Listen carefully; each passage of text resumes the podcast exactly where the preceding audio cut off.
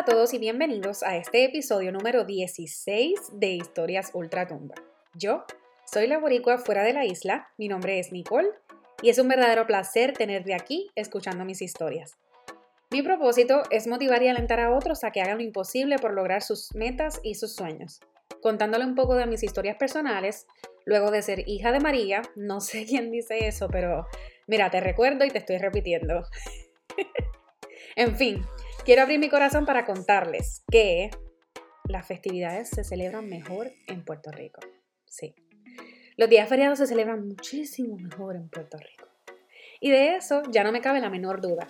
No hay un 4 de julio más envidiable que el de nosotros, aunque sea en la playa y nos achicharremos todo el día, ¿ok?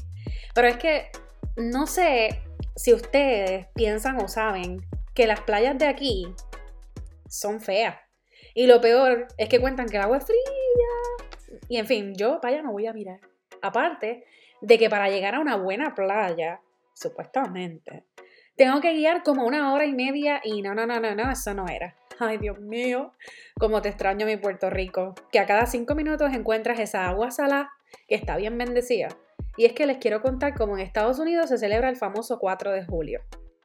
Pues para empezar, no hay muchos carros transitando y eso es muy muy bueno, pues porque puedes salir a la calle con tranquilidad, todas las tiendas eh, tienen miles de especiales y como medio mundo cobra el día 3, pues ya ustedes saben, el día 4 están pelados.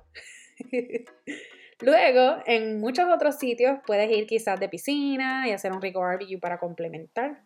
Durante el día el barbecue y durante la noche reunirte en alguno de los parques más importantes de Nueva York o New Jersey para hacer un mini picnic reunirte con otros que, como tú, quieren ver el show de los fuegos artificiales.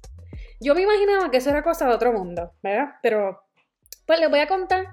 Nosotros decidimos hacer lo que hacen los gringos de aquí, pues para que yo viera la diferencia entre las celebraciones de los hispanos versus los gringos. Decidimos que como al otro día se trabajaba, pues íbamos a ir a un sitio no muy lejos para ver los fuegos artificiales. Así que lo pasamos en New Jersey. Llegamos al parque como a las 8 de la noche, porque supuestamente a las 8 empezaban, pero como aquí por el verano oscurece tarde, casi a las 9 creo que es que oscurece. Pues durante ese ratito interactuamos con otras personas, mm, vimos los niños jugar, casi todo el mundo vestido de rojo, azul y blanco, vacilamos a la larga fila de una guagua de mantecados que estaba allí porque hacía un calor ese día y pues nos chupamos el sabroso y rico olor de repelente de mosquitos. Porque habían un trillón de mosquitos y estaban todos bañándose de repelente por allí. Entonces, en fin, a las 9 de la noche empezaron los fuegos artificiales. Son algunos 10 minutos de puros fuegos artificiales, donde cada vez que se toman una pausa, la gente aplaude y celebra la gran independencia de la nación americana.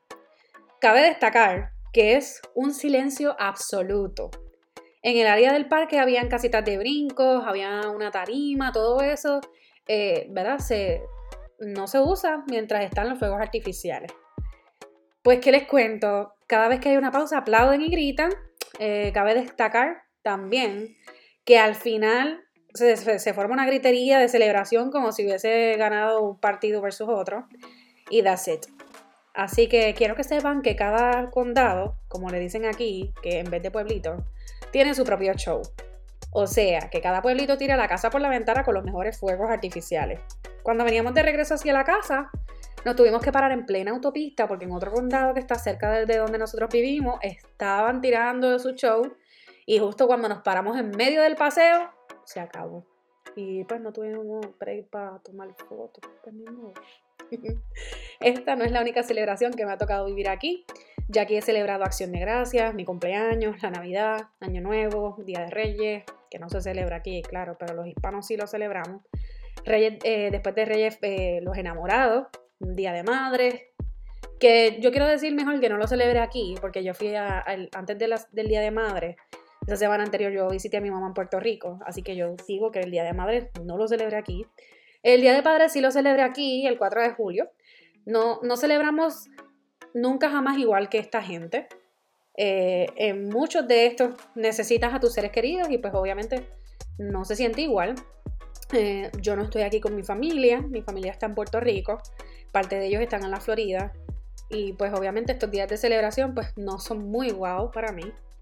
Para el Día de las Madres, como ya les conté, ¿verdad? Fui a Puerto Rico, pero para el Día de los Padres tuve que ver a mi papá a través de FaceTime y dejarle saber lo mucho que lo vamos a través de una cámara. Y yo sé que no soy la única puertorriqueña fuera de la isla que está viviendo esta situación. Sé que muchos que me escuchan y están fuera de Puerto Rico pasan lo mismo. Los entiendo, me pongo en su lugar. Los entiendo completamente.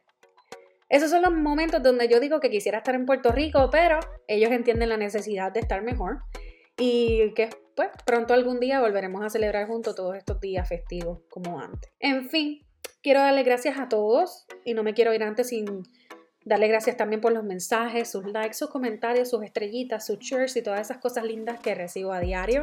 Hay muchas cosas nuevas por venir, quiero que se mantengan ahí al pendiente. El próximo weekend probablemente no suba eh, podcast durante el weekend y lo suba antes porque voy a estar un poquito ocupada con algo que quiero contarles, pero no puedo decir nada, vamos a tener que esperar hasta ese día para que lo puedan ver por Instagram, que creo que es el, el medio que voy a utilizar para contarles a dónde voy a estar. Eh, quiero que recuerden lo importante que es calificar este podcast para yo poder posicionarme entre esos más escuchados y que a otros se le haga más fácil dar conmigo por aquí. Me encantaría que compartieras este podcast con toda esa gente de la isla y los que están fuera. Si alguno se siente identificado, por favor no dude en escribirme a través de boricoafuera-de-la-isla.com, Facebook o Instagram como Boricua Fuera de la Isla. Quiero que sepan que estoy súper feliz y celebrando que por fin Beryl no es un huracán y que gracias a Dios, ¿verdad? No va a causar tanto estrago ni nada así a mayores va a pasar, así que siempre estén preparados. Le pido a, a todos, ¿verdad? Que aunque sea una depresión tropical, estén safe en un lugar seguro porque las condiciones del país no son las mejores y lo importante es su vida, recuérdenlo siempre, con luz o sin luz, lo primero son ustedes, su familia, sus mascotas, sus seres queridos. Bueno, me voy. No olviden que pueden escuchar este podcast a través de Stitcher, iTunes, YouTube, Google Podcast, que voy a estar aquí para recibir todos sus mensajes. Les mando un beso. Gracias por tomar ese rato de su tiempo para escucharme y hasta el próximo episodio de Historias Ultra Tumba.